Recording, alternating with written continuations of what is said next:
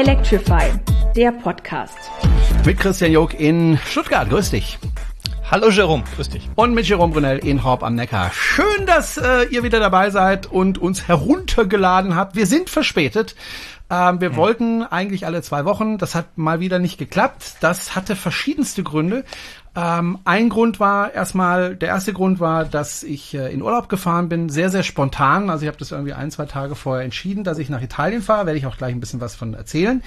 Ähm, der zweite Grund war, dass wir gerade daran arbeiten, ein Interview zu machen mit der Bundesvorsitzenden der SPD, mit Saskia Esken. Äh, die hat uns auch ein Interview bereits zugesagt. Das wird also auch stattfinden. Allerdings äh, mussten wir die Termine immer wieder verschieben. Also wir hatten immer wieder einen Termin und kurz vorher, manchmal auch nur teilweise Minuten vorher, wurde der Termin wieder abgesagt, weil Saskia irgendwie nochmal in irgendeine Besprechung musste. Oder in einem Fall ist sie dann einfach krank geworden. Da kann man natürlich nichts dran ändern. Wir haben einen neuen Termin demnächst und wir hoffen, dass wir dann äh, das Interview mit ihr machen. Sie hat gesagt, sie nimmt sich eine ganze Stunde Zeit für uns. Das ist wirklich toll. Äh, ist immerhin äh, ja eine Politikerin, die ganz vorne ist in der Bundesrepublik Deutschland. Und warum werden wir sie interviewen? Ganz einfach deswegen, weil sie schon seit vielen Jahren elektrisch unterwegs ist. Sie hat nämlich eine Renault Zoe und das schon seit vielen Jahren, die zweite schon. Darüber werden wir mit ihr sprechen und auch, äh, wie das weitergeht mit der Elektromobilität in den nächsten Jahren in der Bundesrepublik Deutschland. Aus der Sicht der SPD zumindest.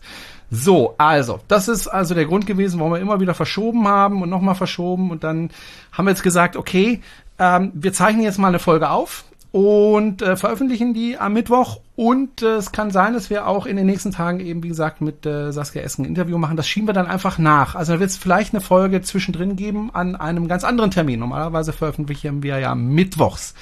So. Wir haben aber ganz, ganz, ganz, ganz, ganz viele Themen auf Lager. Dinge, die ich gerne erzählen möchte, Dinge, die der Christian gerne erzählen möchte. Und ähm, ich glaube, das wird eine ganz interessante äh, Sendung. Ich habe auch einen, ich sag mal, Weltrekord aufgestellt. Ja, wer denn, wer denn nicht? wer denn nicht? Und ähm, ja, fangen wir einfach mal von vorne an. Also ich habe ja vorhin gesagt, ähm, dass ich Urlaub gemacht habe, ganz spontan. Ich bin tatsächlich ganz spontan nach Italien gefahren auf einen Campingplatz. Ähm, bin da nicht allein hingefahren, sondern mit meinem Sohnemann und dessen besten mhm. Kumpel. Also ich war unterwegs mit zwei achtjährigen Jungs. Du kannst dir vorstellen, das war jetzt nicht unbedingt die absolute Erholung. Aber es war ganz nett und äh, vor allem bin, bin ich ja dann äh, hinzus und rückzus über die Alpen gefahren und ähm, ja, das war vielleicht äh, ganz interessant mal zu erfahren für den einen oder anderen, wie das denn ist, wenn man über die Alpen fährt mit einem Tesla, wie sieht's da aus mit dem Laden und so weiter. Und ähm, ich bin gerade am gucken. Ich habe nämlich, äh, das ist nicht eine App, aber es ist eine Webseite, die heißt, weißt du das eigentlich, heißt es Tesla Fi oder Tesla Fi? Ähm, ich hätte jetzt Tesla-Fi gesagt. Tesla-Fi. Gut, dann nennen wir es Tesla-Fi. Tesla äh, ja, es ist, es ist eine, ich glaube, amerikanische Seite, mit der man sich äh, mit seinem Tesla connecten kann. Und dann wird da alles Mögliche aufgezeichnet. Die Alternative ist, dass man äh, sich einen Dongle äh, in sein Auto macht und einen Server zu Hause. Da kann man das auch machen.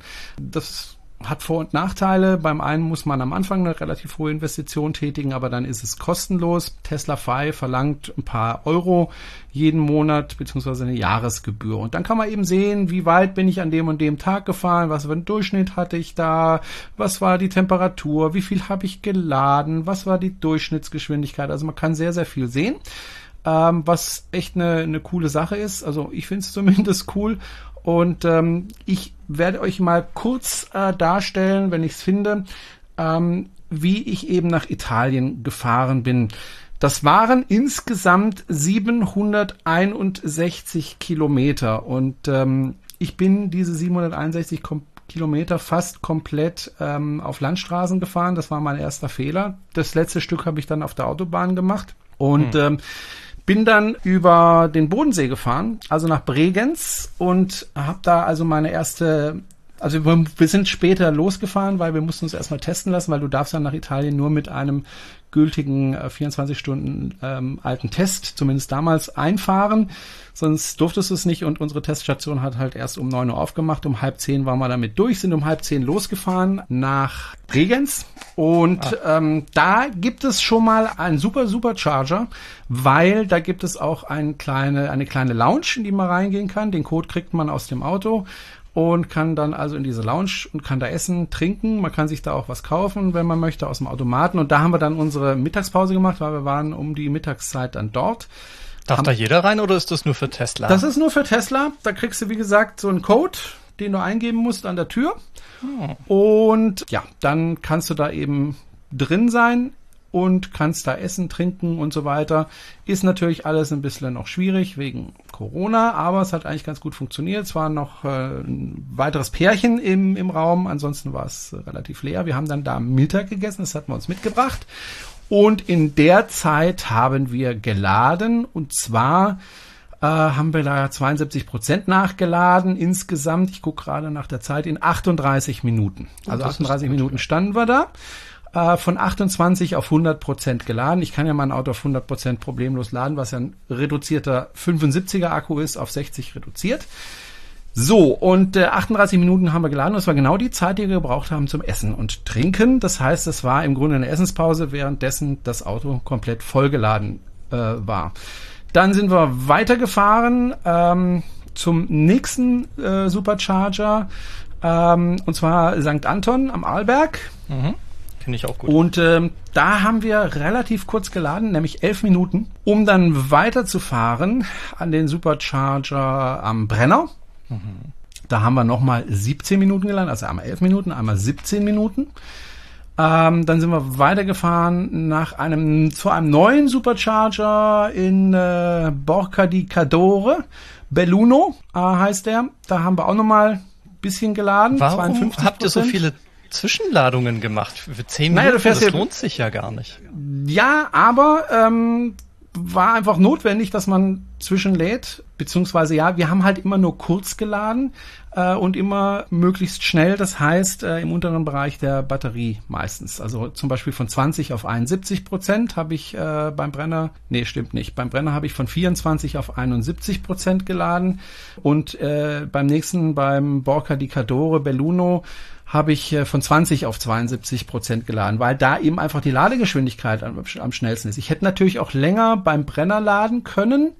Das hätte aber auch wirklich deutlich länger gedauert und hätte dann äh, den anderen mir sparen können eventuell. Aber ich muss ja auf die Toilette. Ich muss ja mal, ne, ne, und die Kinder auch, die brauchen ab und zu eine Pause und ähm, Deswegen haben wir das so gemacht, dass ich also immer wieder kurze Ladestops gemacht habe. Also wie gesagt, einmal 11 Minuten, einmal 17 Minuten. Das sind wirklich sehr, sehr kurze. Raus aus dem Auto, Toilettengang und dann wieder im Grunde weiter.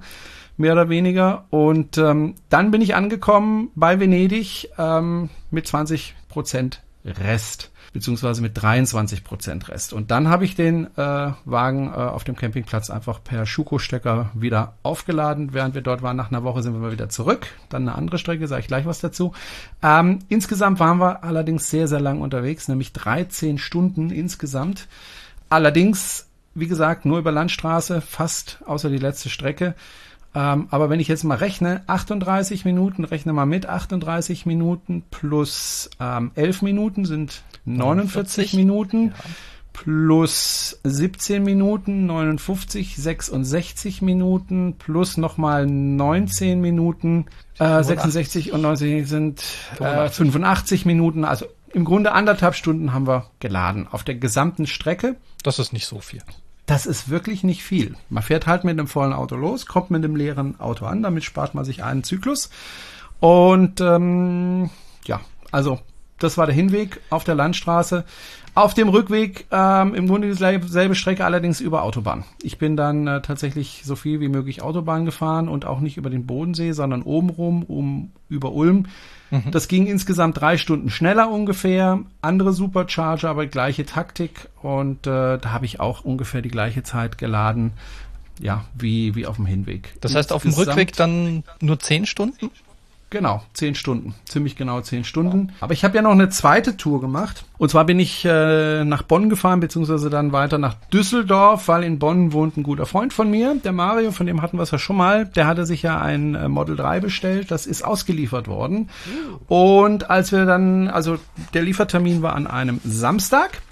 Und er sagte mir dann, ja, er hat Nachtdienst, also er arbeitet äh, auf Intensivstationen als äh, Krankenpfleger und kümmert sich da um Corona-Kranke. Hat mir also gesagt, am Samstag äh, ist Auslieferung, aber komm bitte nicht zu früh. Nee, am Freitag äh, hat er, bin ich runtergefahren. Aber hat mir gesagt, ähm, pass auf, komm nicht zu früh, weil ich muss ausschlafen, ich habe Nachtdienst von, von Donnerstag auf Freitag. Also alles klar, fahre ich morgens gemütlich los und fahre einfach gemütlich zu dir und dann komme ich auch später bei dir an. Und da habe ich mir gedacht, bei TeslaFi gibt es ja auch ähm, solche Hitlisten, wer mit seinem Auto mit einer Ladung am weitesten kommt oder wer die längste Strecke am Stück fahren kann. Und dann habe ich mal geguckt, wie das da aussieht bei meinem S60. Ähm, da gibt's ja nicht so wahnsinnig viele und die längste Strecke am Stück war 303 Kilometer. Da habe ich gedacht, das möchte ich gerne toppen. Und ähm, bin dann also auf der Autobahn gefahren und bin langsam gefahren. Ich hatte es ja wie gesagt nicht eilig, ich habe Podcasts gehört und so weiter und bin runtergefahren nach Bonn. Es gibt einen Höhenunterschied von vom Supercharger Sulz bin ich losgefahren. Mhm. Von ungefähr 100 Metern, also ja, bergab. Das ist ja nichts. Das ist nichts. Also relativ viel bergauf, dann relativ viel bergab, dann nochmal relativ viel bergauf, dann nochmal ein bisschen bergab äh, und dann ist man da. Und ich habe einfach wissen wollen, wie weit komme ich denn mit meinem Auto, wenn es mal wirklich Not am Mann ist. Weil wenn du zum mhm. Beispiel Richtung Osten fahren willst, wo es wenig Supercharger gibt, dann willst du ja vielleicht mal eine längere Strecke fahren, weil einfach die Entfernung zwischen den Superchargern äh, relativ groß sein kann. Da habe ich mir gedacht, jetzt mache ich mir mal den Spaß und bin also relativ langsam gefahren, also mit 90, 92 auf der Autobahn, auch mal hinter einem LKW her und so weiter. Nicht zu nah, macht auch keinen Sinn, sondern ein bisschen weiter weg, weil dann gibt es nochmal so eine Stelle, wo es nochmal einen richtigen Sog gibt zu dem LKW hin. Und hatte dann einen Durchschnittsverbrauch von 12,5 Kilowattstunden plus eine halbe Kilowattstunde ähm, Ladeverlust. Von der Klimaanlage, weil ah. die hatte ich nicht ausgeschaltet, die lief und äh, die Temperatur war knapp über 28 äh, Grad an dem Tag und bin dann tatsächlich, ähm, ich hatte mir dann einen Supercharger angeschaut, den ich erreichen wollte. Der war bei 340 Kilometern und äh, dahinter war noch ein Supercharger, der war bei 360 Kilometern. Und als ich losgefahren bin, hat er mir gesagt, minus neun Prozent kommst du an, also kommst nicht an. Und äh, ich bin dann nicht nur an dem Supercharger vorbeigefahren, sondern eben zu dem etwas weiter entfernten Supercharger gekommen und hat dann noch eine Restreichweite von 14 Prozent gehabt. Das heißt, ich habe einen neuen Rekord aufgestellt. Vorher, wie gesagt, 303 Kilometer. Jetzt ist er bei 360 Kilometer. Und ich hätte noch weiterfahren können, wenn da irgendwie noch eine Lademöglichkeit dahinter gewesen wäre. War aber leider nicht. Also 360 Kilometer habe ich geschafft. So, und äh, war dann natürlich entsprechend glücklich und stolz, war aber auch eine Fahrt von über viereinhalb Stunden. Wie gesagt, 12,5 Kilowattstunden Verbrauch. Das ist für ein Tesla Model S, finde ich, äh, nicht schlecht. Vor allem, da es, wie gesagt, rauf und runter gegangen ist. Relativ viel ja, also daran sieht man, also wenn man wirklich will, kann man ähm, aus so einem Auto ziemlich viel holen. Also mit den 14 Prozent wäre ich auch noch über die 400 Kilometer drüber gekommen. Das ist für einen 60er, finde ich, schon das ist ziemlich, ziemlich gut. Ja. Das ist ordentlich. Ist neuer Rekord bei Tesla Fire. Wer den knacken will, braucht ein Model S60 und muss halt weiterkommen als ich. Das schafft eh keiner. ja, 400 so. Kilometer ist auch so eine schöne psychologische Grenze. Das, ja. Also alle Hörer sind jetzt aufgerufen, ähm, Jerome mal zu zeigen, wo der Bartel der Mosch holt, wie man so schön sagt. Aber wie gesagt, also wenn man es mit einem 100er macht, ist man in einer anderen Hitparade als ich. Also wenn man mit einem 100 Kilowattstunden Akku macht.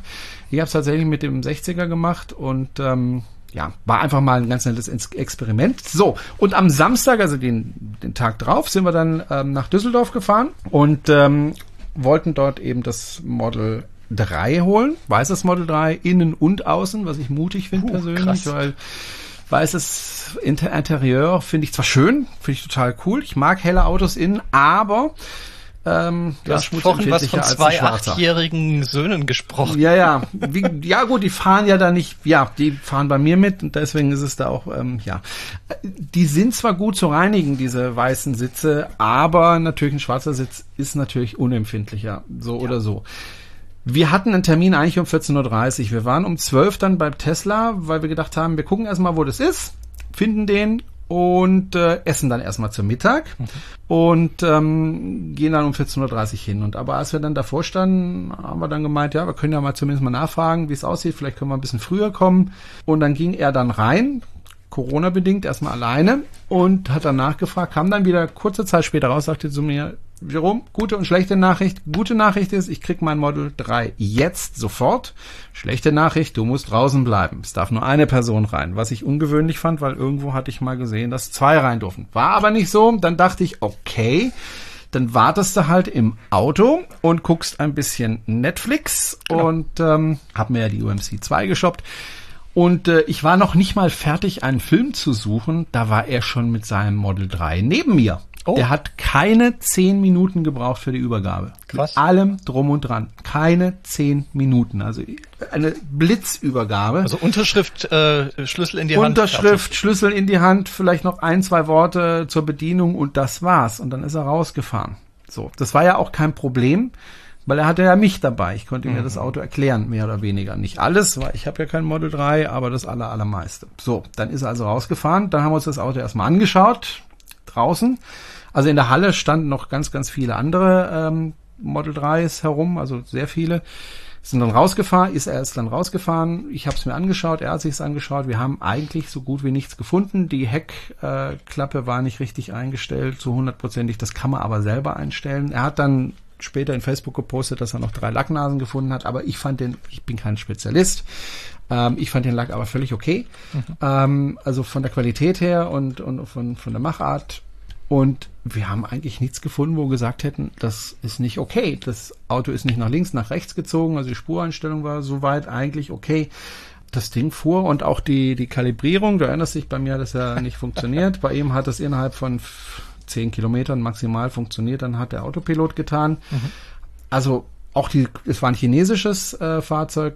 Die Qualität von dem Fahrzeug fand ich zumindest, wie gesagt, ich bin da kein Spezialist, aber ich fand die Qualität sehr, sehr gut. Dann gibt es ja neu beim Model 3, dass wenn du rückwärts fährst, dass dann Geräusch gemacht wird. Das hatte der auch. Und da gibt's ja, die, ich glaube, die heißt Boombox. Da gibt's verschiedene Geräusche, die du nach draußen noch machen kannst. Also zum Beispiel Pupsen oder eine Fanfare oder du kannst ja auch eine Musik von einem USB-Stick äh, holen und das abspielen. Das Problem an der ganzen Geschichte ist, das geht leider wohl nur im Stand. Ich habe es jetzt nicht ausprobiert beim Fahren, aber ich habe ein Video gesehen und da habe ich gesehen, da geht es nur im Stand. Dann frage ich mich schon, wozu braucht man das? Ja, also wenn wäre eigentlich ganz praktisch, wenn du irgendwie in einer verkehrsberuhigten Zone die Leute nicht amhupen möchtest, sondern einfach nur darauf hinweisen möchtest, Achtung, jetzt komme ich, indem man, was weiß ich, eine kleine Musik spielt oder eine kleine Fanfare oder von mir aus auch ein Pups. Das geht aber nicht, weil du das Auto dafür erstmal anhalten musst. Ja, ich Also fürchte, ist das hat tatsächlich mit den wild. Regelungen von Ja. der Homologisation zu tun Ja. und das ist wahrscheinlich in, im Ausland nicht so streng. Das heißt, im Ausland Ja. wird man es wahrscheinlich benutzen dürfen und in Genau. Deutschland musst du halt die Fenster runterlassen und die Stereoanlage aufdrehen, dann geht das auch. dann geht das auch, ja. Nee, dachte ich mir auch. Also das wird daran liegen, dass einfach die gesetzlichen Regelungen so sind, dass man das nicht darf. Trotzdem frage ich mich dann, okay, wozu brauche ich das dann? Dann kann man es eigentlich auch ganz weglassen. Ist Aber gut, teuer? das ist dabei. Na also, dann ist doch egal. Das ist dabei, ja, ist egal. Äh, vielleicht, weil du auch drauf fragst nach äh, teuer. Das Auto von ihm hat 36.000 Euro gekostet. Das Einzige, was er sich zusätzlich genommen hat, war eben die weiße Inneneinrichtung. Die hat wohl 1.000 Euro gekostet. Normalerweise kriegt man das für 35.000. Und ich muss jetzt echt mal eins sagen. Also das Preis-Leistungs-Verhältnis des Fahrzeuges, also das Tesla Model 3, ist, finde ich, absolut ungeschlagen. Also wenn du guckst, was du für 35.000 Euro für eine Gegenleistung bekommst, also was für ein Fahrzeug du da bekommst, dann finde ich das schon ziemlich, ziemlich krass. Also ähm, Ja, das ist sehr gut. Die Frage ist, vor oder nach ähm, Subventionen und äh, Umweltbonus? nach Subvention. Ja, also die 10.000 sind da schon abgezogen, aber das ist ja das, was du dann bezahlst, die 35.000 Euro. Und ich finde das wirklich günstig für das Fahrzeug, was du kriegst. Ich durfte es dann auch mal kurze Strecke fahren, ein paar Kilometer. Ähm, ich habe einfach, ja, es ist ähm, das Fahrwerk finde ich ist beim Model S besser. Es ist etwas weicher, es ist nicht so so hart äh, wie beim Model 3. Ansonsten ist es ein wirklich schön zu fahrendes Fahrzeug, aber das wissen viele schon, es sind ja schon einige Model 3 unterwegs. Da muss ich nichts groß dazu sagen. Ich bin eh auch nicht so der Autoexperte, da wissen andere mehr darüber, aber ich habe empfunden, dass das Fahrwerk etwas härter ist, ist es wohl auch und Ja. ähm, fand das aber nicht unangenehm, sondern ja, also wenn ich jetzt mal 35.000 Euro auf der Seite hätte, dann würde ich äh, mir das schon überlegen, äh, ob ich mir sowas shoppe, wenn, wenn ich ein neues Auto bräuchte. Also ich fand das Auto wirklich toll und ähm, er hat jetzt ähm, vor, das Auto vor allen Dingen an seiner Solaranlage zu laden. Er hatte schon lange vorher äh, eine Ladesäule gekauft, ähm, die verbunden ist mit seiner Solaranlage. Und er hat mir auch vor ein paar Tagen geschrieben, ja, ich habe jetzt zum ersten Mal das Auto mit Solarstrom vollgeladen. Also auch eine tolle Sache. Dass er das machen kann. Er hat keinen sehr weiten Weg zur Arbeit. Das heißt, ähm, er wird die meiste Zeit tatsächlich den Strom von seiner Solaranlage nehmen können. Außer vielleicht in den zwei, drei Wintermonaten, die besonders hart sind, aber ansonsten eigentlich ständig so laden können. Und das ist natürlich toll und ideal. Wir sind dann, nachdem äh, wir das Auto abgeholt haben, erstmal zum äh, Kreuzhilden gefahren, mhm. zum Ladepark vom Bäcker Schüren. Den habe ich dann auch getroffen, habe mich sehr gefreut, ihn mal wiederzusehen. Er hat mich sogar erkannt. Und er wusste sogar noch meinen Namen, obwohl wir uns wirklich schon lange, lange nicht mehr gesehen oder gehört haben. Hat mich sehr gefreut. Äh, der Nino vom Dansei-Blog war auch da. Aber ich glaube, der, der wohnt da mittlerweile mit seiner Frau. Dann haben wir zusammen Mittag gegessen, also ich eine Pizza, war sehr lecker und danach noch ein lecker Stück Kuchen. Ähm, dieser Ladepark ist wirklich toll.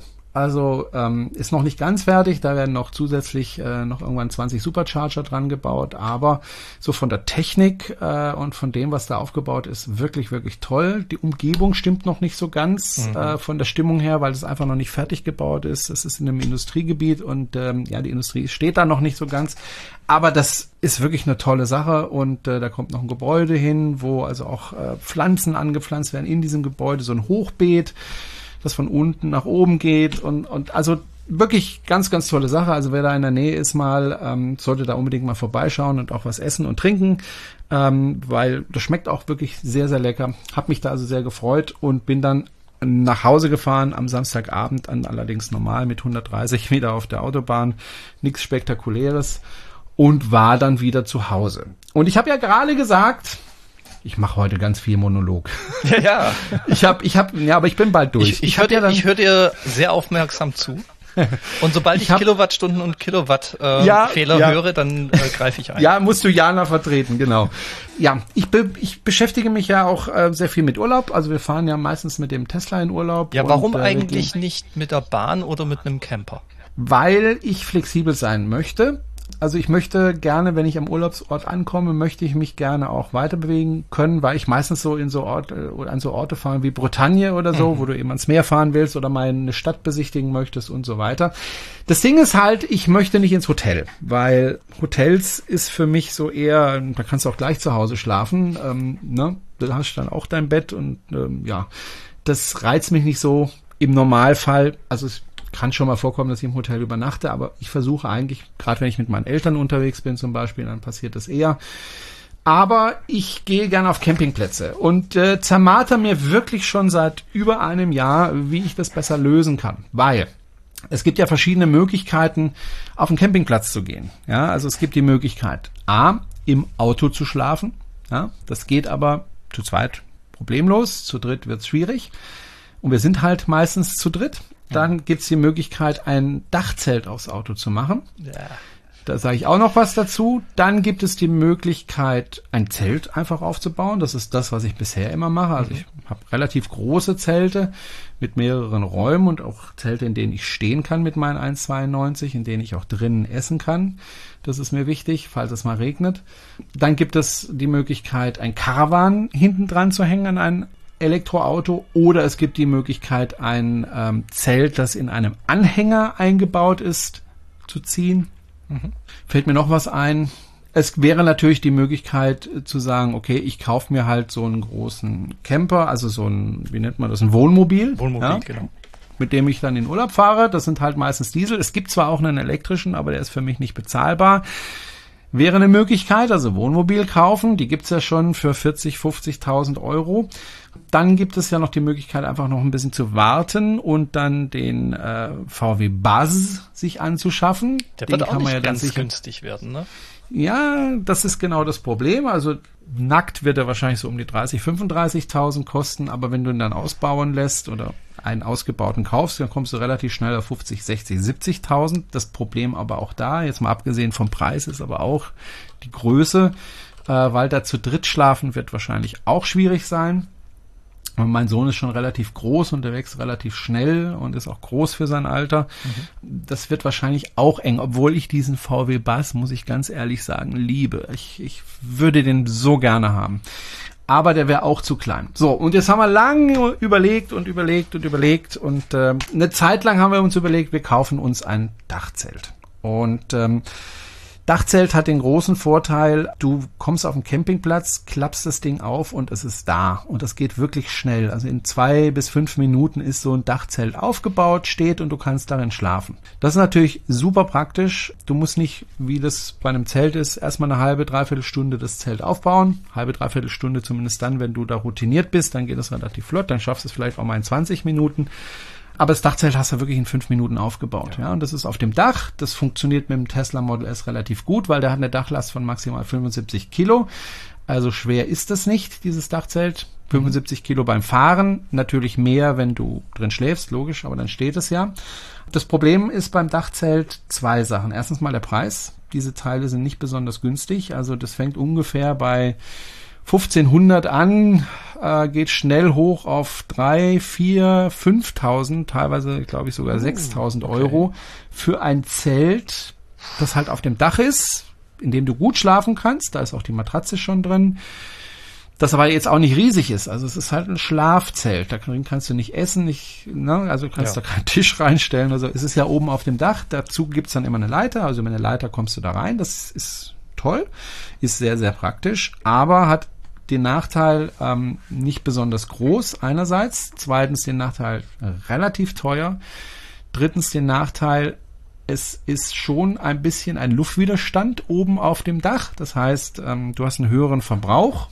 Ich weiß nicht, wie hoch der ist, aber ich schätze mal 5 Kilowattstunden mehr pro 100 Kilometer werden es mindestens sein eher sechs oder sieben, mhm. je nachdem, wie schnell du fährst. Und der Nachteil ist auch, du musst es immer mitnehmen. Das heißt, normalerweise ist es so, ich gehe auf den Campingplatz, baue mein Zelt auf und dann bin ich wieder frei. Das heißt, ich kann mich in mein Auto setzen, kann in die nächstgelegene Stadt, zum Beispiel zum Einkaufen fahren oder was besichtigen gehen mit dem Auto äh, und das Zelt bleibt zurück auf dem Campingplatz. Aber mhm. wenn du ein Dachzelt hast, musst du das Dachzelt ja überall mitnehmen. Ja, du musst es jedes Mal wieder zusammenbauen. Das geht auch relativ schnell und musst es wieder aufbauen, wenn du wieder zurückkommst. Das heißt, die, die Zeit, die du sparst beim ersten Aufbau, diese 20, 30 Minuten, die ähm, tust du halt verteilt über die Tage wieder reinholen. Das heißt, du musst auch da ständig auf und wieder abbauen ja, das äh, war dann doch nicht die Lösung, die wir gerne hätten, beziehungsweise für manche Orte wäre es, wenn du, was weiß ich, durch Norwegen fährst oder so und jeden Tag wirklich woanders äh, dein Zelt aufschlagen wirst, ist so ein Dachzelt, glaube ich, wirklich toll. Aber mhm. wenn du zum Beispiel 14 Tage an einem Campingplatz bleibst, ja, dann ist es wiederum nicht so praktisch. Wie viel höher macht denn das Auto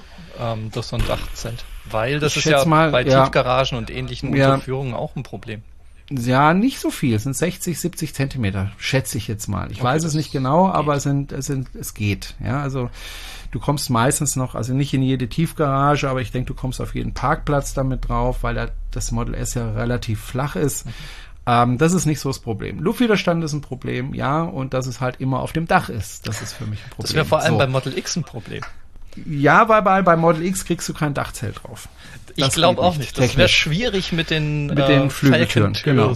Doors, genau. Ja, genau. Das funktioniert nicht. So, dann haben wir, also wie gesagt, wir nutzen im Moment ein Zelt, das wir aufbauen und wieder abbauen. Ganz normales Zelt. Mhm.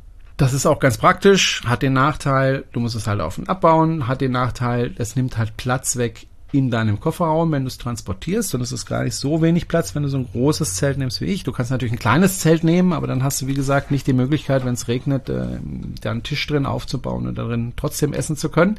Aber das muss jeder selber wissen.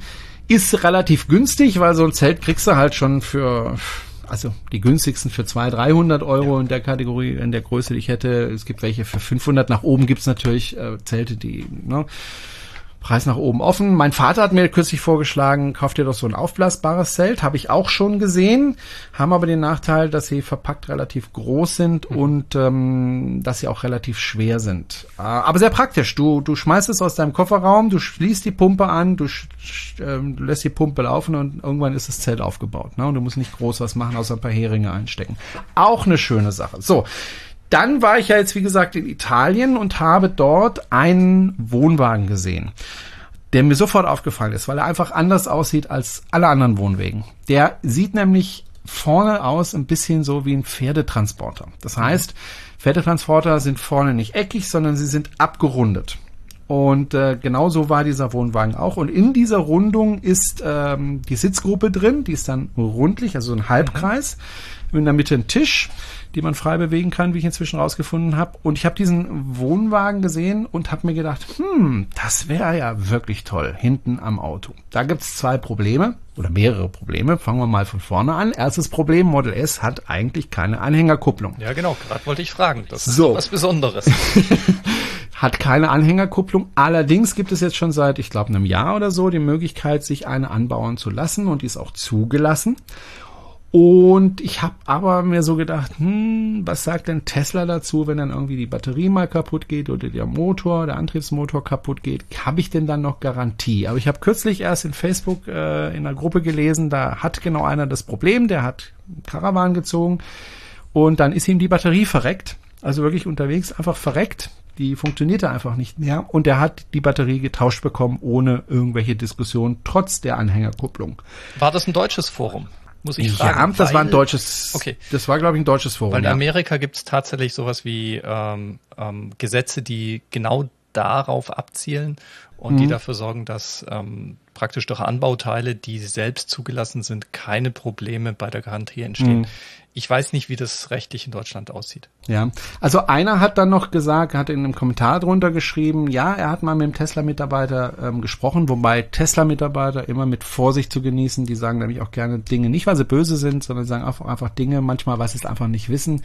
Aber ein Tesla-Mitarbeiter hat zu ihm gesagt, solange die Dinge eingetragen sind und zugelassen sind, machen wir keine Probleme. So. Und das scheint mir auch plausibel zu sein, weil ähm, selbst wenn Tesla jetzt sagen würde, nee, äh, du hast jetzt äh, dieses Model S anders belastet, als wir es geplant haben, dadurch, dass du dieses, äh, diesen Caravan hinter dir hergezogen hast, ne, das beansprucht den Akku mehr, das beansprucht den Motor mehr, ähm, das zahlen wir nicht, wäre das, glaube ich, relativ schwer durchzusetzen vor Gericht, weil ich ja dann argumentieren kann, Moment, äh, das Model X hat den gleichen Motor und der hat eine Anhängerkupplung. Warum funktioniert es da, aber bei meinem Model S soll es nicht funktionieren? So. Ähm, wäre, glaube ich, relativ schwierig zu begründen für Tesla. Deswegen gehe ich mal davon aus, dass es kein Problem gibt. Aber hundertprozentig weiß man es nicht, aber ich bin mir eigentlich relativ sicher. So, ähm, warum dieser Caravan? Übrigens, der Caravan wird in Frankreich gebaut, äh, und zwar von Hand. Das sind alles ähm, handgemachte Caravans und das heißt natürlich, die sind nicht billig. Ja. Allerdings muss ich sagen, sie sind auch nicht so wahnsinnig teuer. Also verglichen mit anderen sind sie natürlich, ich sag mal, mindestens ein Drittel teurer, aber sie haben auch einen Gegenwert. Warum sage ich gleich? Also die Firma heißt, und ich kriege kein Geld von denen, ne? also ich habe keinen Kontakt zu dieser Firma bisher. Ähm, das ist eine französische Firma aus Le Mans und heißt La Mancelle. Gehört zur Gruppe mittlerweile, ich glaube, ich weiß nicht, wie hießen die? Trigema oder nee, Trigema ist was anderes. Trigema ist aber so ähnlich. Textil. Ja, nee. Das sind die mit Ähm, dem, das sind die mit dem Affen. ah. Trigema sind die mit dem Affen. Ja, ähm, genau. Und die sind ja hier in der Gegend übrigens, Ja. äh, Trigema. Ähm, aber so ähnlich heißt die Firma. Ist eine größere Firma und das ist also der Mutterkonzern, weil der Gründer hat irgendwann aufgehört. Es gab keinen Nachfolger in der Familie und deswegen äh, wurde das dann übernommen von einer größeren Firma. Die arbeiten aber im Grunde genauso weiter wie bisher, also für sich, äh, produzieren wohl auch nur 500 äh, Wohnwägen pro Jahr.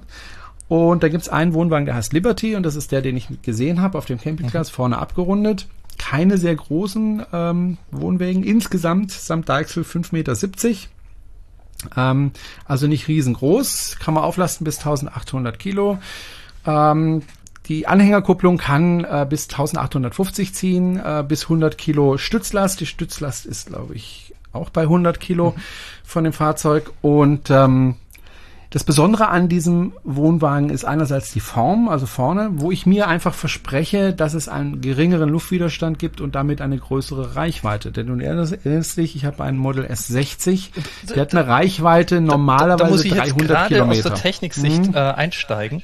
Äh, der Ja. Luftwiderstand, ähm, also der Koeffizient wird vielleicht niedriger sein. Der Luftwiderstand ist ja auch die Stirnfläche und äh, die Ja. ist trotzdem sehr groß. Ja.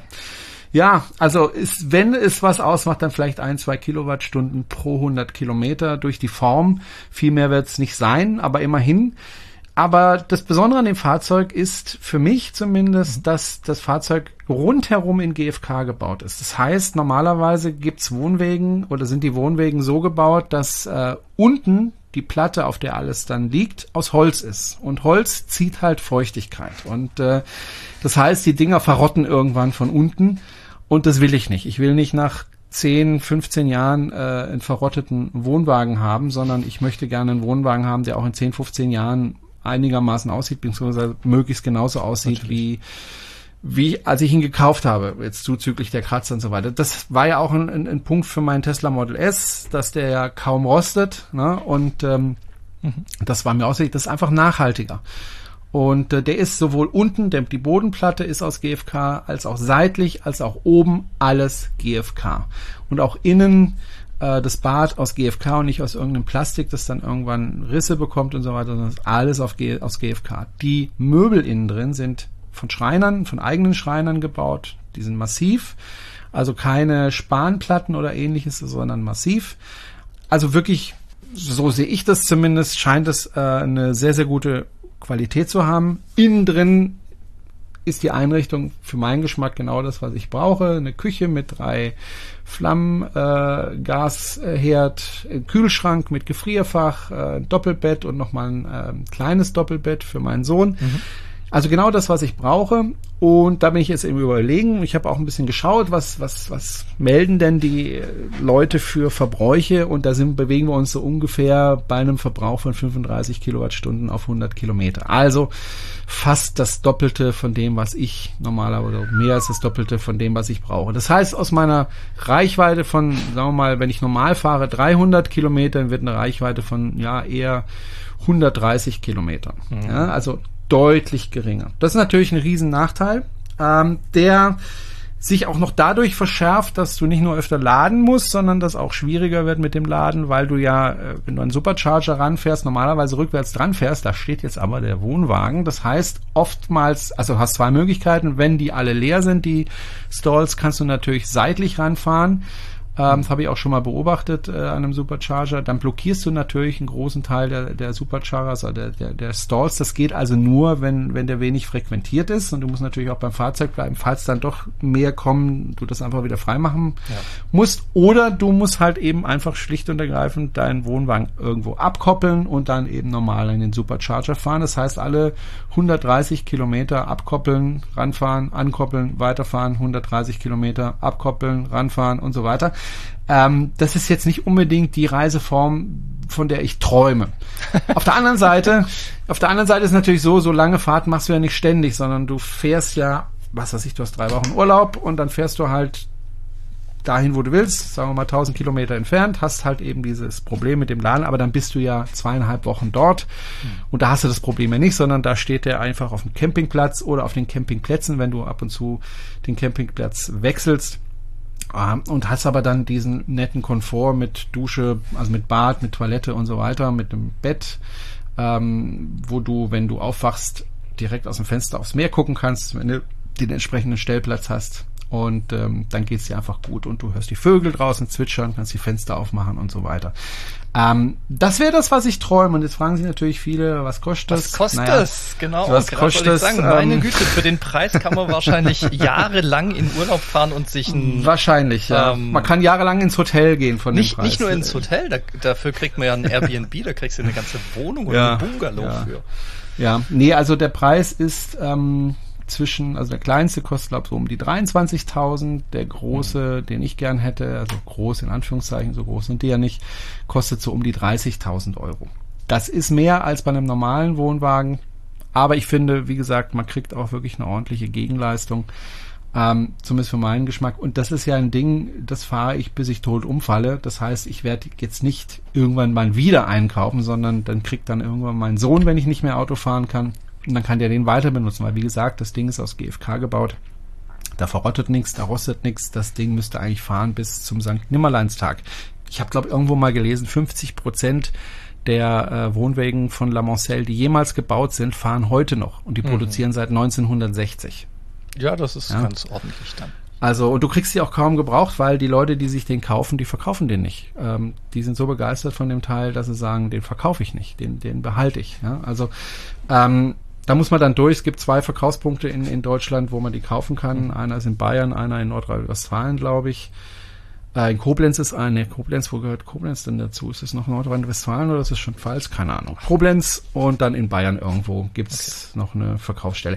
Ähm, ja, es ist teuer, es ist nicht billig, also 30.000 ist ordentlich. Auf der anderen Seite sage ich mir, wenn du da wirklich Spaß dran hast und wenn, wenn du den wirklich rege nutzt und ähm, das möchte ich dann gerne, dann ist das sicher eine Alternative, über die man nachdenken kann. Ich denke darüber im Moment nach. Allerdings muss ich auch sagen, ich habe jetzt keine 30.000 Euro auf der Seite, wo ich sagen könnte, jetzt hau ich mal 30.000 auf, auf, auf da raus und, und kauf mir den. Aber sagen wir mal so, es ist ein Ziel für mich, auf das ich zusteuern möchte mit meiner Familie, dass wir einfach sagen, wir legen immer ein bisschen Geld auf die Seite und irgendwann kaufen wir uns das Ding. Vielleicht in zwei Jahren, vielleicht in vier Jahren. Aber bis dahin, in einem Jahr. bis dahin hat doch Volkswagen wahrscheinlich den VW Buzz rausgebracht. Ja, aber der ist mir zu klein, wenn man zu dritt drin schlafen will. Da muss ah, okay. ich noch ein Zelt mitnehmen für meinen Sohn ähm, oder meine Frau oder für mich, je nachdem wer draußen im Zelt schläft und zwei können dann da in diesem Bass schlafen, weil zu dritt wird's, glaube ich, eng in dem Bass. Wenn mal mit meiner Frau alleine, wäre es natürlich äh, eine Alternative, äh, mit dem Bass rumzufahren. Wie gesagt, ich liebe den Bass, also ich finde ihn toll, ich finde es ein gelungenes Auto, ich würde es mir gern kaufen. Aber ähm, jetzt für Camping und so weiter wahrscheinlich zu klein für uns drei. Ja, hört sich so an. Für so, jetzt habe ich ganz, ganz viel erzählt. Ne? Genau, das ist ja. ja. eigentlich gar nicht üblich. Sonst erzählst du oder die Jana und ich stelle die Fragen. Genau. Aber ähm, ja, das muss mal raus. Es gibt, wie gesagt, noch den, den Anhänger mit einem Zelt ähm, drin, also so ein Zeltanhänger. Ah. Ähm, ist auch eine Möglichkeit, äh, wo du relativ schnell aufgebaut bekommst und wo du eben einen Anhänger hast, wo du auch noch andere Sachen reinmachen kannst. Ist auch eine Möglichkeit, ist aber auch sehr teuer. Ja, worauf ich eigentlich ich mir, warte, ist ja hm. der ähm, Elektrocamper von Diana. Der müsste ja eigentlich auch demnächst fertig werden. Ja, ja, der müsste. Der ist aber auch nicht größer als der ID-Bus. Das stimmt. Das ist das Problem. Aber der hat aber mehr für Sie alleine wäre das toll. Der also hat mehr für Sie Charme. alleine ist es super. Oder zu zweit, ne? Ja, ich habe kürzlich einen gesehen. Also der Bäcker Schüren hat, glaube ich, so einen und mhm. fährt damit rum. Also ich habe zumindest so einen gesehen mit der Aufschrift äh, Bäcker Schüren, wenn ich mich richtig erinnere. Ähm, das ist absolut machbar und auch schön für zwei Personen ist das super. Und wenn du eine einigermaßen korrekte Reichweite hast, macht das dann auch Spaß damit. Ne? Vielleicht müsste man einfach beim Bäcker Schüren einen von den großen äh, LKWs nehmen und äh, das Interieur umbauen. Wäre auch eine Möglichkeit, ja. Ja, es gibt ja, wie gesagt, also es gibt ja noch andere Ansätze. Es gibt zum Beispiel den Ansatz zu sagen, okay, ich mache in so einen Wohnwagen, mache ich noch eine Batterie und einen Motor rein. Mhm und, und eliminiere sozusagen das Zuggewicht äh, für den Tesla oder fürs Elektroauto und komme dann genauso weit, wie wenn ich keinen dran hätte. Das Ding ist aber, soweit ich zumindest weiß, und wenn es jemand besser weiß als ich, bitte gerne mir eine E-Mail schreiben. Sagst du mir nochmal die E-Mail-Adresse? Die E-Mail-Adresse, die ist äh, podcast at electrify-bw.de. Genau, dahin schreiben und mir sagen, wenn, wenn jemand da was besser weiß. Aber es gibt, glaube ich, das eine oder andere Problem weil auch zulassungstechnisch, wenn du da also einen Wohnwagen hast, der einen eigenen Motor, einen Antriebsmotor hast, ja, hat und du den dann ankoppelst an ein Auto, ja, was brauchst du denn dann eigentlich für einen Führerschein, um das überhaupt fahren zu dürfen? Ja, also das sind solche Probleme. Ich weiß, dass eine Firma da an der Entwicklung dran ist, zumindest war. Ob sie es heute noch sind, weiß ich ehrlich gesagt nicht. Ich habe versucht, da was rauszufinden. Ich, ich meine, es gibt einen Prototypen von Westfalia. Ja, genau, gibt einen Prototypen, aber ob die den weiterentwickeln, ob die den jemals auf den Markt bringen, weiß ich nicht. Wäre eine schöne Sache. Auf der anderen Seite hast du halt dann auch das Problem, okay, ich habe jetzt einen Wohnwagen, der hat eine Batterie, die kann ich aufladen. Du hast erstmal ein Gewichtsproblem, weil die Batterie wiegt was und das ist immer bei Caravans ein Problem. Zweites Problem ist, okay, du musst jetzt nicht nur das Auto aufladen, sondern du musst auch den Caravan aufladen. Und äh, wenn du mit dem Tesla zumindest unterwegs bist, ähm, am Supercharger kannst du den Caravan nicht aufladen. Mhm. Ne? Äh, also ist auch nicht so ganz unproblematisch. Aber das wäre natürlich eine schöne Sache, wenn es einen Caravan gäbe, der eben einen eigenen Antrieb hat und du dann einfach die gleiche Reichweite hast wie vorher. Zumindest für mich wäre das gut mit meinem kleinen Akku, mit meinem relativ kleinen Akku, ähm, dass ich nicht alle 120, 130 Kilometer laden muss. Ja, also das ich kann mir zum Beispiel vorstellen, rein als Techniker obendrauf ein, zwei ähm, Solarpanels machen. Das heißt, während man fährt oder während man steht, kann die Batterie aufladen. die Rekuperation beim Zugfahrzeug abschalten und dafür die Rekuperation hinten vom, ähm, vom Caravan verwenden. Das mhm. könnte helfen. Wie weit das zulassungstechnisch machbar ist, keine Ahnung, aber rein technisch sehe ich da tatsächlich gute Möglichkeiten, wie man mhm. ähm, damit umgehen könnte. Ja. Ja, ich denke, das wird irgendwann auch mal entwickelt. Es wird da sicher Ideen geben, weil ähm, du weißt es selber, es schaffen sich immer mehr Leute ein, ein, ein Elektrofahrzeug an. Wir sprechen ja nachher noch über die Zulassungszahlen und ähm, da wird das Problem ganz automatisch kommen. Gerade jetzt in Corona-Zeiten haben sich sehr, sehr viele Leute ähm, für Campingplätze Dinge gekauft, sei es ein Caravan, sei es äh, ein Wohnmobil, die werden ja gerade verkauft äh, wie geschnitten Brot dieses Problem wird früher oder später auftauchen, dass die Leute sagen, ja, ich würde mir ja gerne ein Elektroauto kaufen, aber ich gehe auch gern campen und ich habe einen Wohnwagen. Was mache ich denn jetzt mit dem Ding? Ich möchte das ja weiterhin ziehen können. Wie geht's da weiter? Also da werden wir auch Lösungen finden müssen. Tesla hat ja schon zum Teil äh, Ladesäulen so gebaut, dass man da eben mit einem Anhänger rankommt. Allerdings relativ selten leider. Ähm, aber da muss es eine Entwicklung auch geben hin in die Richtung Campen, ähm, dass es da einfach Lösungen gibt. Wie gesagt, ähm, vor zwei, drei Jahren ist ja auch ein, ein, ein Wohnmobil auf den Markt gekommen mit Elektromotor, ja. allerdings relativ teuer. Ähm, kann sich auch nicht jeder leisten, ich kann es mir nicht leisten. Also es gibt schon Entwicklungen und Lösungen, technische Lösungen, aber sie müssen halt auch bezahlbar sein und sie müssen auch praktikabel sein und sie müssen auch ähm, praktikabel sein insofern, dass ich eben meinen Führerschein benutzen kann, um dieses Fahrzeug eben auch zu fahren und zu ziehen oder wie auch immer. Und ähm, ja, da gibt's glaube ich, noch ein paar Hürden, die da überwunden werden müssen, aber ich bin eigentlich relativ zuversichtlich. Ich versuche es jetzt halt vielleicht, wenn ich das Geld zusammenkriege, in die Richtung zu machen, dass ich mir so einen Caravan kaufe, der nicht so groß ist, ähm, aber auch nicht so klein und der, sagen wir, von, von der Windschnittigkeit ein bisschen besser ist und muss dann halt einfach damit leben, dass, dass ich halt relativ häufig laden muss, wenn ich das Ding ziehe. Ich finde, das ist machbar. Und ähm, genau. früher die Renault Zoe musste ja auch alle 120, 130 Kilometer geladen werden und das haben die Leute damals auch überlebt. Ähm, aber mir ist natürlich auch klar, dass äh, Leute, die jetzt vom Diesel kommen und sagen, naja, ich mache das Ding hinten an meinen an meinen Diesel dran und fahre dann ungefähr 500 Kilometer und dann tanke ich nochmal und dann fahre ich den Rest äh, vollends runter. Natürlich dann schon ein Problem haben, wenn, wenn man ihnen sagt, du musst aber alle sagen wir mal 200 Kilometer, wenn du einen größeren Akku hast, laden. Ja, also für Elektro-Enthusiasten kein Problem, aber für Leute, die einfach Auto fahren möchten und die das nicht so groß interessiert, das Thema, ist es natürlich ein Problem. Und das Problem wird sich ja verschärfen, weil irgendwann wird es auch keine Verbrenner mehr zu kaufen geben. Fiat hat ja, Fiat hat ja auch jetzt gesagt, 2030 ist Schluss mit Benzin und Diesel. Ähm, immer mehr Autobauer wollen umsteigen auf Elektro und ähm, ja, dann wird das Problem kommen. Was machen wir mit den Caravans? Was machen wir mit den Leuten, die eben was ziehen möchten?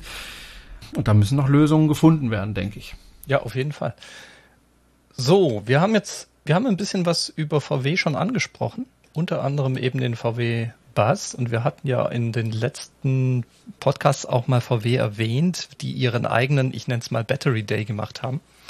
Und da kam vor zwei Tagen eine lustige neue Meldung raus. Und zwar beim Spiegel wurde berichtet, dass VW jetzt in der Produktionshölle ist. Also so haben sie es nicht ausgedrückt, so habe ich es jetzt ausgedrückt. Weil Produktionshölle ist so ein Schlagwort, das kennen wir von Tesla von früher, als die ihre Massenproduktion hochgezogen haben und plötzlich festgestellt haben, ja verdammt, die Leute, die, die wollen ja tatsächlich Elektroautos nicht nur kaufen, sondern die wollen die auch wirklich nutzen, die wollen die ausgeliefert haben und auf der Matte stehen haben. Und in der Situation ist VW jetzt. VW hat nämlich, um dieses Problem, dass die nämlich zu wenig Autos für die Bestellungen produzieren, Folgendes gemacht. Die haben ihren Führungskräften gesagt, und VW hat so ungefähr 14.000 Führungskräfte, wenn ihr ein Dienstfahrzeug wollt, dann kauft oder dann bestellt bitte kein Elektrofahrzeug, sondern wenn es geht, einen Diesel, Benziner oder vielleicht noch Plug-in-Hybrid. Bummer! da war ich erstmal, da war ich, da war ich ganz huh. schön erstaunt drüber, weil ähm, wenn man den eigenen Leuten sagt, die in der Führungsposition sitzen, äh, bitte kauft keine Elektroautos, ähm, wir können die gerade nicht in ausreichender Menge liefern. Das ist schon brutal. Also das Vor allem, wenn man ja vorher gesagt hat, seid bitte Vorbilder für die ja. Kunden und kauft euch diese Elektroautos. Man muss allerdings dazu sagen, die Produktionshölle damals bei Tesla hat sich ja hinterher herausgestellt, hat Elon Musk ja gesagt, war vor allem deswegen, weil man die Automation, weil man es damit übertrieben hat. Ja. ja also man hat genau. zu viel Automation reingemacht, zu viele Roboter, das hat dann irgendwann nicht mehr funktioniert. Man wollte dann möglichst wenig menschliche Arbeitskräfte, hat nicht funktioniert, mussten sie wieder umstellen und das war dann eben ihre Produktionshölle. Das Problem hat VW ja Volkswagen dürfte, nicht. Nee. Problem. Die Frage ist aber jetzt wirklich, und wir haben ja schon mhm. vor der Sendung darüber gesprochen, ist das wirklich der Grund, dass sie nicht genügend produzieren können oder hat es vielleicht andere Gründe? Ich glaube ja nicht, dass sie zu wenig produzieren können. Sie haben einige große Werke, ähm, die prinzipiell hochfahrbar sind bis zu jeweils 300.000 Stück pro Jahr. Das heißt, ähm, wenn Volkswagen wirklich Lust hätte, Elektroautos in Millionenstückzahlen auf die Straße zu bringen, dann könnten die das. Natürlich nicht jetzt gleich sofort, aber sie könnten die Produktion entsprechend hochfahren. Die Frage ist immer, welchen Anreiz hat denn Volkswagen überhaupt, Elektrofahrzeuge auf die Straße zu bringen? Zum einen natürlich, es gibt diese drohende Strafe. Wenn ihr den Flottenverbrauch nicht ordentlich genug runterdrückt, dann müsst ihr Strafe zahlen. So. Volkswagen selbst hat aber das ist in diesem Spiegelartikel herauszulesen, hat gesagt, für die eigene Flotte, also für die eigenen ähm, Dienstwagen, ist es kein Problem. Da haben wir nämlich schon so viele Elektrofahrzeuge drin. Da braucht, brauchen wir keine zusätzlichen Elektrofahrzeuge. Deswegen war die Aussage äh, an die Führungskräfte doch bitte keine Elektrofahrzeuge zu ähm, bestellen. Völlig korrekt. Scha das schadet dem Konzern nicht, weil keine Strafe mehr droht. So, das zweite ist, wie ist denn die Marge? Und bei allem, was man so hört und allem, was man so weit weiß, ist die Marge bei den Elektroautos einfach niedriger als bei Benzinern oder Dieseln. Ist ja auch klar, die ähm, Diesel- und Benziner äh, arbeiten üblicherweise in einem sehr, sehr ausgelasteten Bereich, der auch sehr Effizienz getrimmt ist und natürlich in einer anderen Volumengröße ähm, als jetzt bei den Elektrofahrzeugen. Das heißt, die Marge ist auch noch kleiner bei Volkswagen für Elektrofahrzeuge. Aus dem Grund hat Volkswagen im Moment wenig Anreiz, überhaupt die Produktion stark hochzufahren. Die ein, zwei Städten, die sie haben, die, ich sag mal, am Limit laufen, ähm, die reichen völlig um ähm, da effizient zu sein und überhaupt noch Gewinne zu machen und äh, dann eben Marge zu kriegen. Aber sie haben keinen Grund, ähm, jetzt zu sagen, wir produzieren einfach mal eine Million pro Jahr. Und was dazu auch führt, ist, der, die Nachfrage ist höher als das Angebot. Was das mit dem Preis macht, weiß, glaube ich, jeder von uns. Das heißt, sie können auch künstlich den Preis relativ gut hochhalten für diese Fahrzeuge. Zumindest solange bis kein solange kein Konkurrenz besteht in dem Segment. Und wenn man sich da die Konkurrenten anguckt, dann sehe ich da allerhöchstens Tesla und die arbeiten in einem ähnlichen Preissegment. Mit, also zum ID4, ID3 ähm, bestehen da nicht wirklich viele Gründe für Volkswagen oder für Tesla jetzt den Preis runterzunehmen. Das heißt, das führt wahrscheinlich in den nächsten Jahren tatsächlich dazu, dass ähm, Volkswagen auf einem relativ niedrigen Level Elektrofahrzeuge bauen wird. Solange bis halt die Konkurrenz ähm, entsprechend höher wird. Weil auch wenn man sich die Zulassungszahlen von Volkswagen zum Beispiel in Deutschland oder in Europa anguckt, dann sieht es da sehr gut aus. Das heißt, die Argumentation, die man haben könnte, ja, ihr müsst in den Markt rein, damit ihr großen Marktanteile bekommt. Die Argumentation fällt ein bisschen in sich zusammen, weil Volkswagen schon einen sehr großen Marktanteil hat. Also ist alles schwierig im Moment für alle die Leute, die jetzt eigentlich gehofft haben, dass ähm, Elektroautos in Masse verfügbar werden und dadurch auch die Umwelt geschont wird. Solange die, der Druck, sage ich mal, auf die wirtschaftlichen Interessen von solchen Großkonzernen nicht höher wird, sehe ich wenig Möglichkeit, wie hier Volkswagen gezwungen werden soll, ähm, mehr zu produzieren. Ich finde das schlüssig, aber schlüssig, aber es ist natürlich eine These, die du hast. Natürlich. Und äh, ob die stimmt, wissen wir beide nicht. Ähm, ich hoffe, sie stimmt nicht.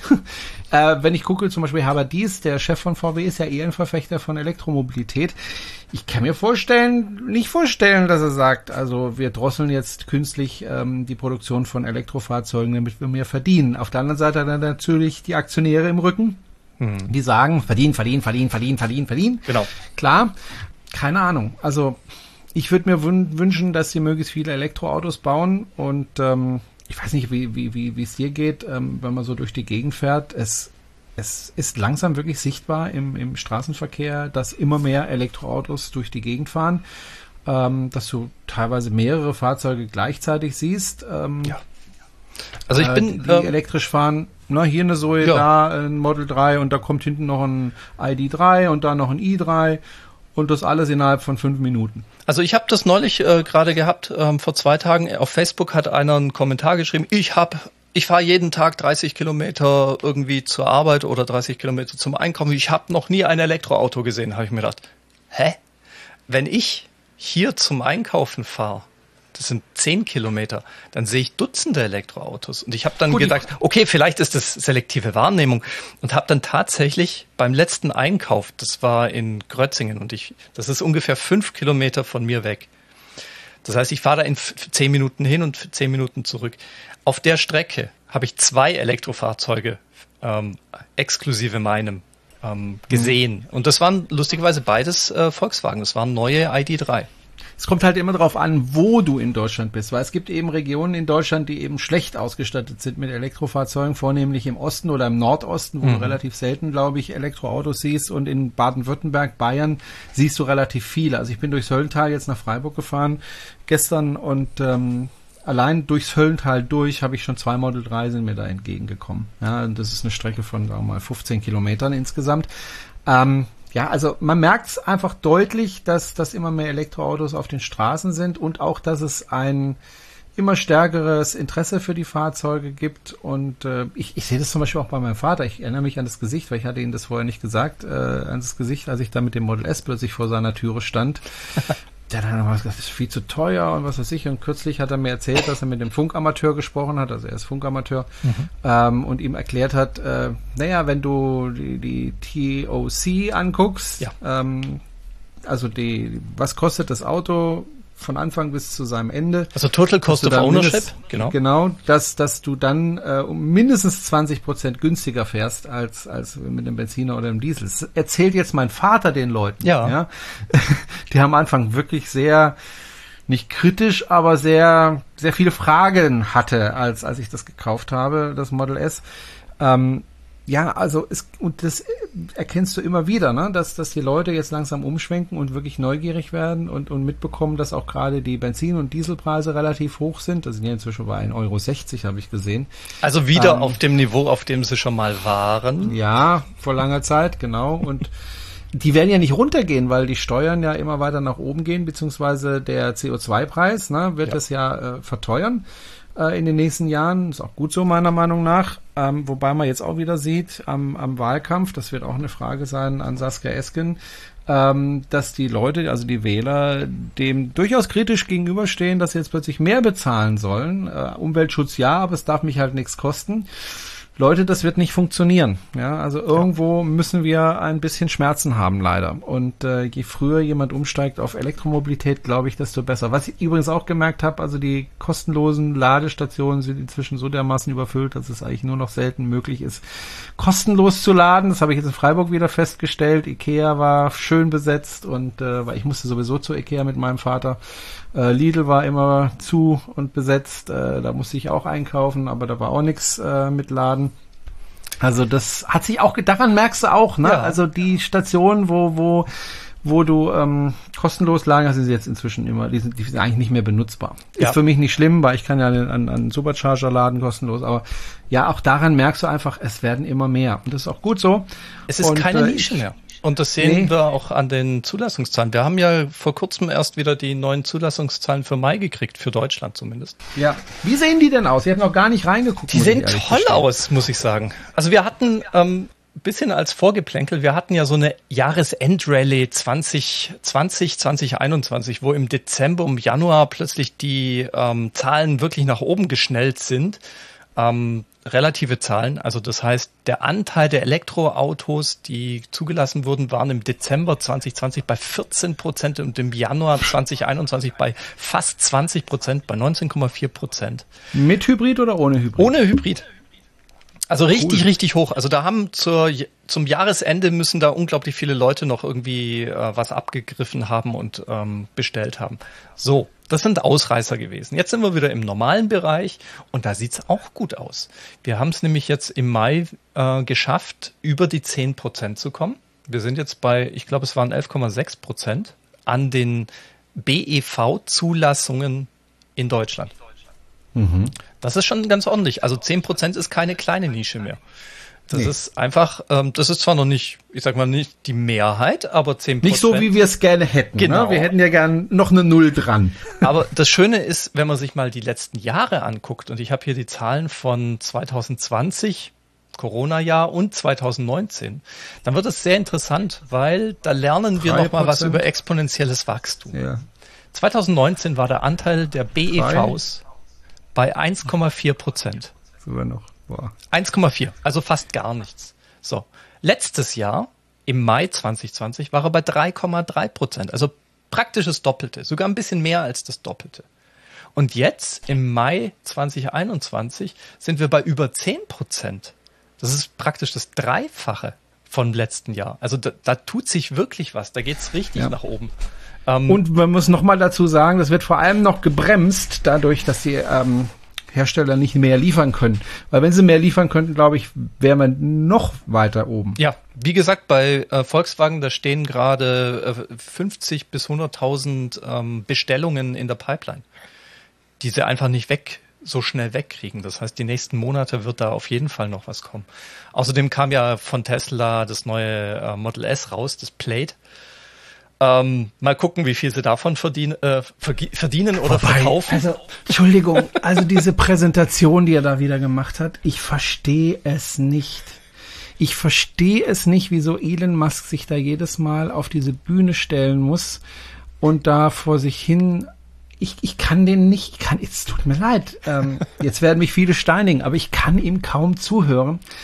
Es ist, es, Elon warum, ist kein warum frage ich mich, nee, warum frage ich mich, machen die das nicht wie Apple? Apple mhm. macht fantastische Präsentationen und äh, der Chef von Apple, dessen Namen mir gerade, Tim, äh, Tim Cook, genau, ist am Anfang zu sehen und am Ende, ja, begrüßt die Leute, verabschiedet die Leute und ansonsten machen das die Manager und die machen das super und das Ding ist eine runde Geschichte, wobei auch die letzte Präsentation von Apple war jetzt auch nicht besonders toll, aber von der WWDC. Aber die sind einfach normalerweise wirklich grandios gemacht. Warum macht das Tesla nicht genauso? Dass er auf die Bühne kommt, die Leute begrüßt, mit denen ein bisschen abfeiert und dann sagt, so, und jetzt zum Design sagt derjenige was oder zu den neuen Motoren sagt derjenige was und gut ist und ähm, das auch medial ein bisschen aufbereitet. Ich verstehe nicht, warum die sich da einfach. Ich habe manchmal das Gefühl, die machen dann Aufwand wie bei einem Stadtfest im Dorf XY. Da wird eine Bühne hingemacht, da kommen ein paar Leute davor und dann stellt sich der da rauf und erzählt ein bisschen was über das Auto und dann geht er wieder runter von der Bühne, dann gibt's Probefahrten. Ja. Ich finde es bitter, ehrlich. Also Aber, jetzt als also, jemand, der auf vielen Bühnen gestanden ja. ist, wo ich, ich, mir dann sage, also, oh, nee. Ich glaube, das hat ähm, ich glaube, der Wahnsinn hat Methode in dem Fall. Ich glaube, das ist genau der Grund. Ähm, Tesla will sich noch ein bisschen, es fällt Tesla inzwischen schwer, aber Tesla will sich immer noch so ein bisschen als Start-up mit diesem ähm, schillernden mit dieser schillernden Figur von Elon Musk äh, präsentieren. Und sobald sie es machen, wie bei Volkswagen war es ja auch so, am Anfang mhm. äh, der Chef, am Schluss der Chef oder äh, auch bei Mercedes am Anfang der Chef, am Schluss der Chef und zwischendrin ganz viele Ingenieure und äh, andere Manager. Ich, ich, ich glaube, ich glaube, da gibt's einfach keinen, der Elon Musk sagt, zu ihm sagt, pass mal auf, Elon, lass es.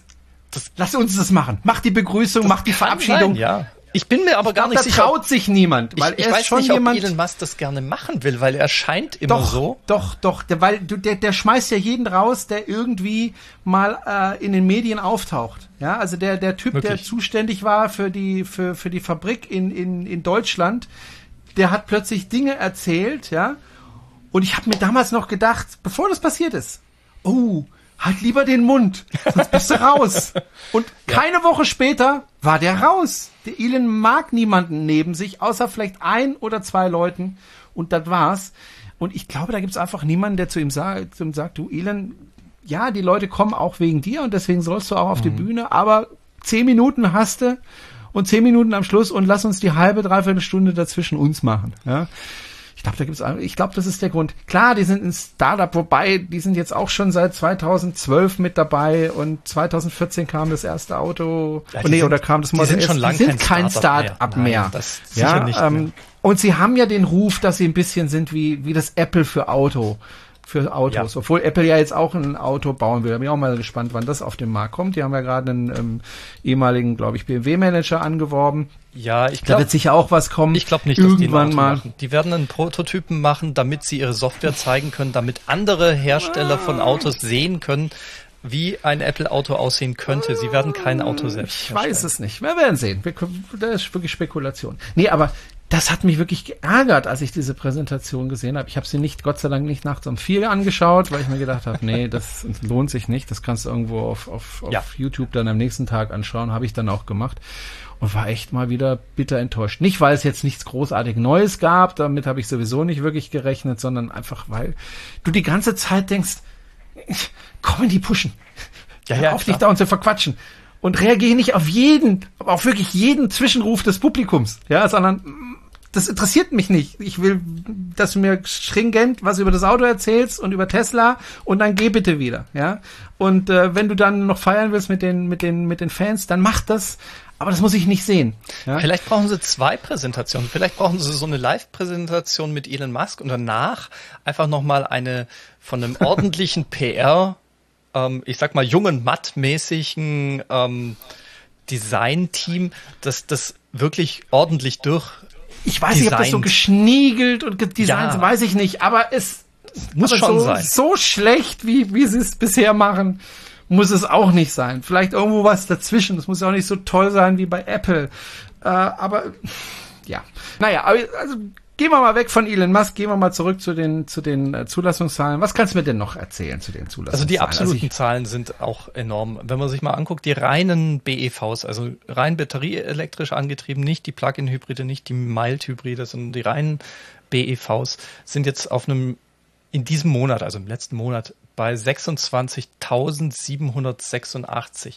Das ist im Prinzip die fünffache, naja, die vierfache, ne, fünffache, fünffache Anzahl an Fahrzeugen im Vergleich zu letztem Jahr. Und letztes Jahr, klar, war Corona und so, aber auch vorletztes Jahr waren es gerade mal so 4600. Das heißt, wir sind da vier bis fünfmal höher als noch vor zwei Jahren. Das ist schon richtig enorm. Wenn das so weitergeht, dann sind wir in zwei, drei Jahren bei 50 Prozent, 60 Prozent ähm, Anteil an Elektrofahrzeugen. I, im, in der Zulassung, nicht im Bestand. Da muss man Hab ich immer deine drauf achten. Katze gehört? Ja, da hier im Hintergrund. Die Katze.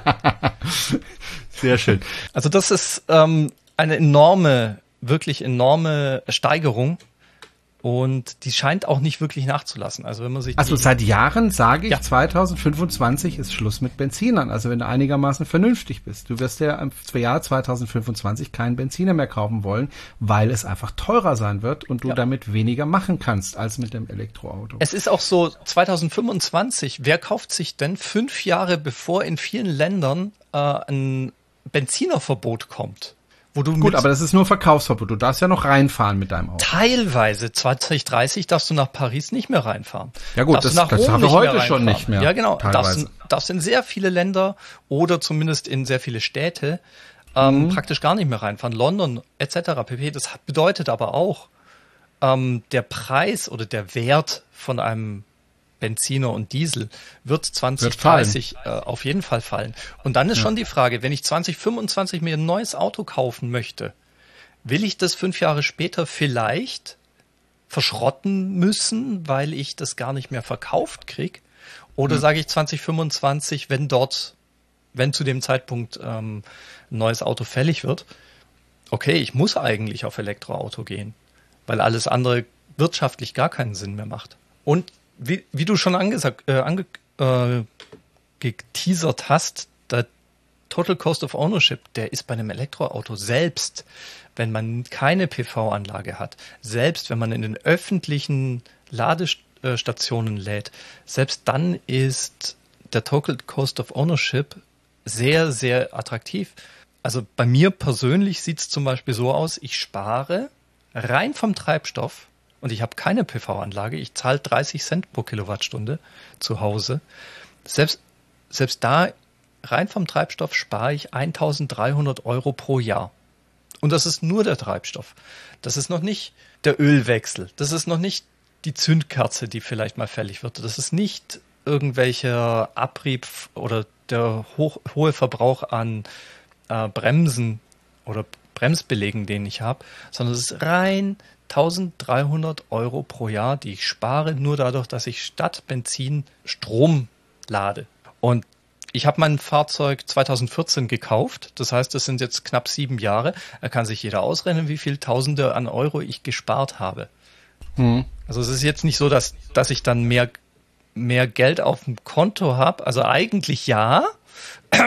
Aber man fährt halt auch mehr und man fährt vielleicht auch mal zu Events jetzt, wo andere nette Elektromobilisten unterwegs sind, wie zum Beispiel ein Horb oder ähm, ich sag mal, ich fahre demnächst in den Harz, da ist ein Pace Race. Es gibt auch ähm, in zwei Wochen ein großes Event in Wien, wo ich auch hinfahren wird, werde. Das heißt, ähm, es gibt so eine Art, ähm, ja, so ein Backslash, sage ich mal. Man spart 2000, man könnte 1300 Euro pro Jahr sparen, weil man Strom statt Benzin nutzt.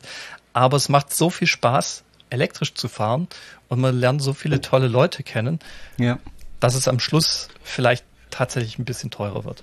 Ich habe tatsächlich an einer, einer, Ladesäule in, in, in Freudenstadt mhm. habe ich äh, eine Ärztin getroffen, die elektrisch fährt seit kurzem, an Kona und die total begeistert war. Und ich wusste nicht, dass das eine Ärztin war. Und wir haben uns unterhalten und sie hat irgendwie mal im Nebensatz gesagt, ja, meine, meine Praxis ist ja auch nicht weit. Dann habe ich dann nachgefragt irgendwann mal, was, was für eine Praxis. Und sie ist Ärztin. Dann habe ich gesagt, oh, da haben sie ja gerade viel Stress mit dem, mit dem Impfen und so weiter. Sagt sie, ja, aber ich habe sehr viel Impfstoff bekommen. Und äh, dann habe ich gesagt, ja, meine Frau bräuchte eine Impfung. Wie sieht's denn da aus? Und sie, ja, gar kein Problem, soll anrufen, kriegt sie. Cool. Ah, Gott sei Dank. Ich habe äh, nochmal nachgeforscht, ähm, was die Zulassungszahlen betrifft, äh, hm. der einzelnen Modelle. Und ähm, da sieht es im Moment tatsächlich gut aus für VW, denn die führen auf Platz eins und zwei. Der VW E-Up ist tatsächlich im Mai das meistverkaufte Elektroauto gewesen ähm, in Deutschland mit 2819 Einheiten. Dahinter, dicht dahinter, der Volkswagen ID3 mit äh, 2252 Einheiten. Dann kommt mhm. das Tesla Model 3 mit 2744. Dann der Kona mit, 80, äh, mit 897 im Mai. Wobei ich gerade sehe, die Hitparade geht nach dem Gesamtverkauf der Fahrzeuge ähm, in Deutschland des Jahres. Ähm, deswegen der Smart EQ V2 ist nur auf Platz 5, weil er zwar mehr als Corona verkauft hat, aber insgesamt äh, knapp äh, also ja. der Smart wurde 1671 Mal äh, verkauft und der Hyundai Kona nur die Hälfte, aber über das ganze Jahr gesehen, das Jahr 21, hat der Kona mehr verkauft als der Smart. Dann kommt der Renault Zoe, dann der BMW i3, der Opel Corsa E, dann kommt der VW ID4, den ich übrigens kürzlich mhm. gesehen habe. Ein sehr großes, mächtiges Auto, wie ich finde. Ähm, dann der Mini Cooper, der Audi e-tron, Peugeot E208, dann kommt der Fiat 500, der hat sich in Deutschland in diesem Jahr immerhin 3200 Mal verkauft. Das finde ich erstaunlich. 40, ja. das ist erstaunlich. Wir haben ja darüber gesprochen letztes Mal. Dann der V4 von Smart, ähm, dann der Enyaq, finde ich auch interessant, mhm. ist nur auf Platz 15. Allerdings verkauft er sich im Grunde erst seit März bzw. April in tatsächlichen Stückzahlen ist aber immerhin auf Platz äh, Nummer 15 in diesem Jahr, obwohl er eben drei Monate sich im Grunde nicht verkauft hat.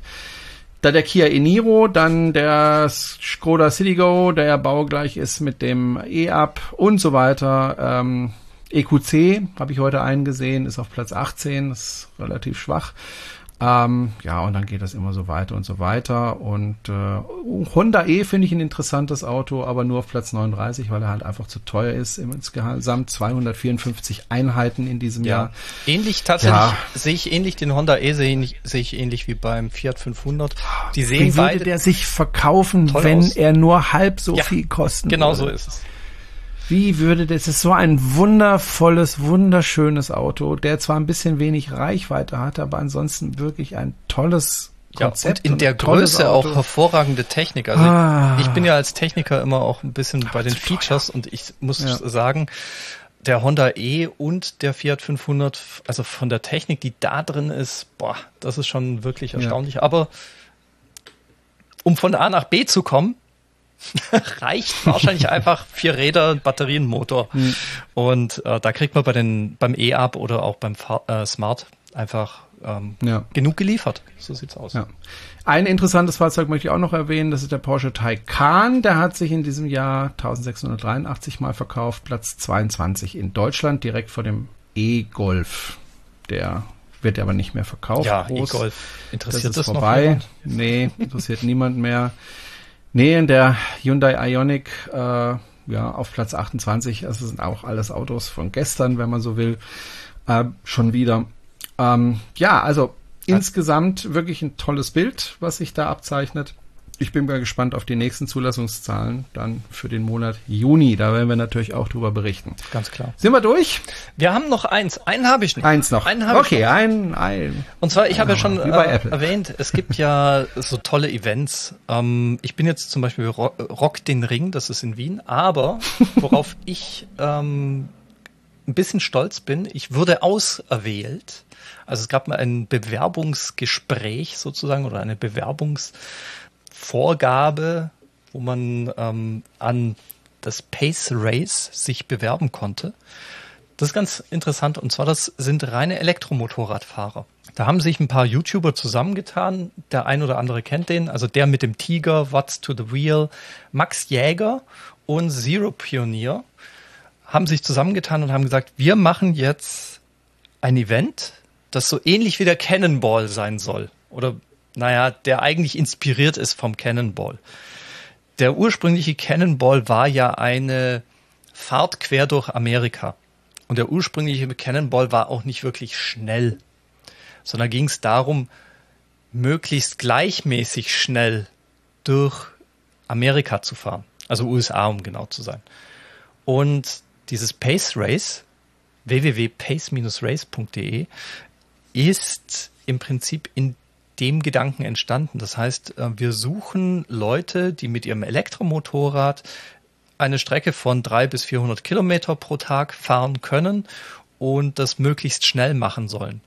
Geschwindigkeit bei Elektrofahrzeugen, das wissen auch die meisten, hängt eben nicht nur davon ab, dass man schnell fährt, sondern dass man intelligent fährt.